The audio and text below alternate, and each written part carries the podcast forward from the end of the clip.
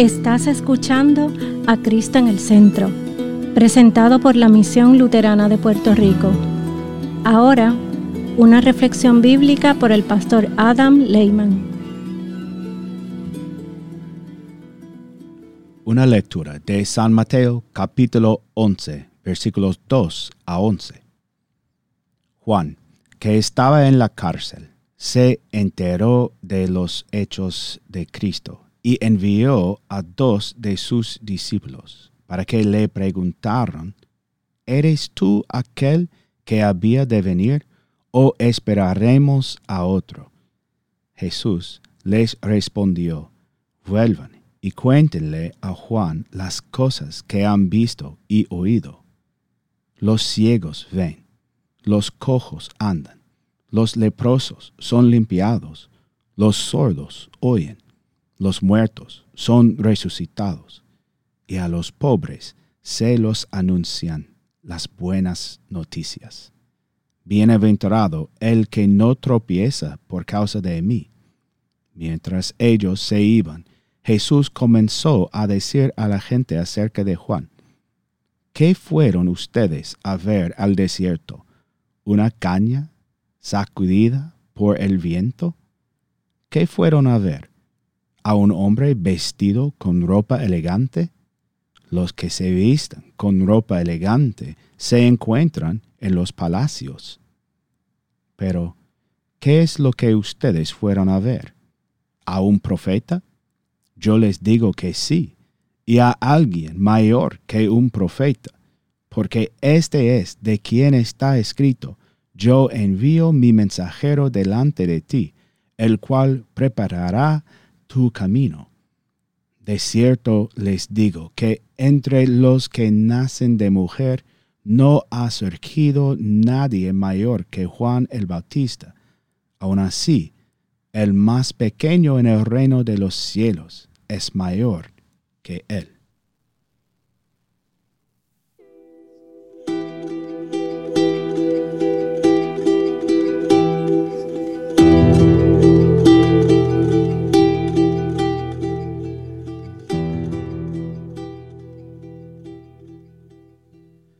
En el nombre de Jesús.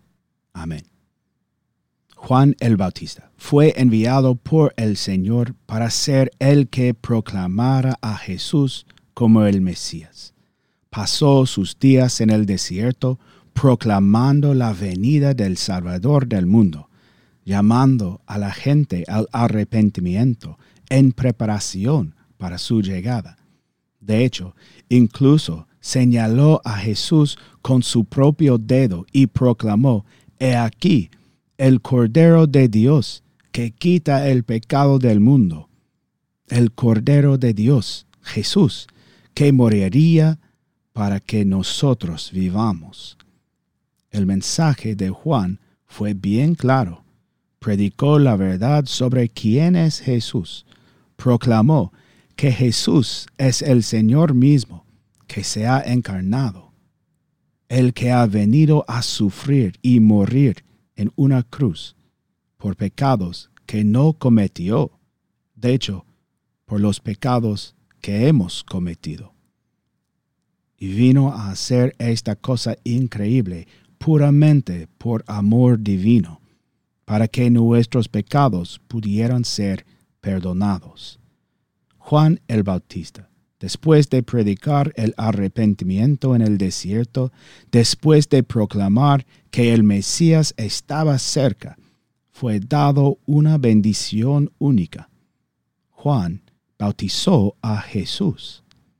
Y en el río Jordán, Jesús tomó sobre sí mismo los pecados de todo el mundo y fue ungido para la muerte como el perfecto Cordero de Dios que quita el pecado del mundo. Sin embargo, a pesar de que esta es la mejor noticia que podría proclamarse, la proclamación del arrepentimiento y la salvación a través de Jesucristo no es un mensaje que todos quieren escuchar. El Evangelio es ofensivo para el mundo Pero esto no impidió que Juan predicara la verdad de la palabra de Dios, tanto la ley como el Evangelio, tanto el arrepentimiento como el perdón.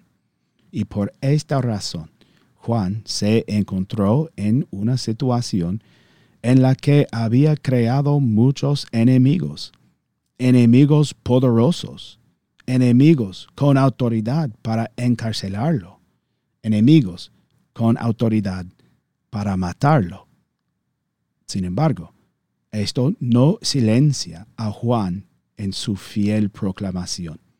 Y como escuchamos en el Evangelio de hoy, Juan fue encarcelado por predicar la verdad. El último profeta enviado por nuestro Señor el predicador audaz y fiel en el desierto había cumplido su tarea de anunciar la llegada del Mesías y su recompensa terrenal por cumplir el llamado que el Señor le dio fue la cárcel. Muchos teólogos, muchos teólogos sabios tienen diferentes opiniones sobre si Juan tenía dudas mientras estaba sentado en el piso de su cárcel. Muchos se apresuran a decir, no, imposible. Juan siempre se mantuvo firme en su fe.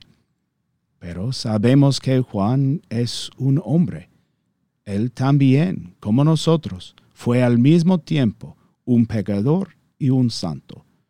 Según la fe que le dio el Espíritu Santo, es perfectamente fiel, perfectamente un santo. Pero Juan también, como nosotros, luchó contra su carne pecaminoso. Él era pecador y santo, al mismo tiempo el viejo Adán y una nueva creación. Esto fue cierto de Juan, incluso cuando predicó fielmente que todos debían arrepentirse y ser bautizados. Pero incluso si Juan estaba luchando contra la duda, eso no implica una falta de fe. La duda existe de vez en cuando en cada creyente, no solo en nosotros hoy, sino en todos los creyentes, en todos los miembros del cuerpo de Cristo, su iglesia. La fe no es la ausencia de duda, más bien la fe es lo que supera la duda. Según la nueva creación que eres por el santo bautismo, confiesas, creo en Jesucristo. Pero luego, el viejo Adán en nosotros susurra diabólicamente en nuestros oídos, ¿estás seguro?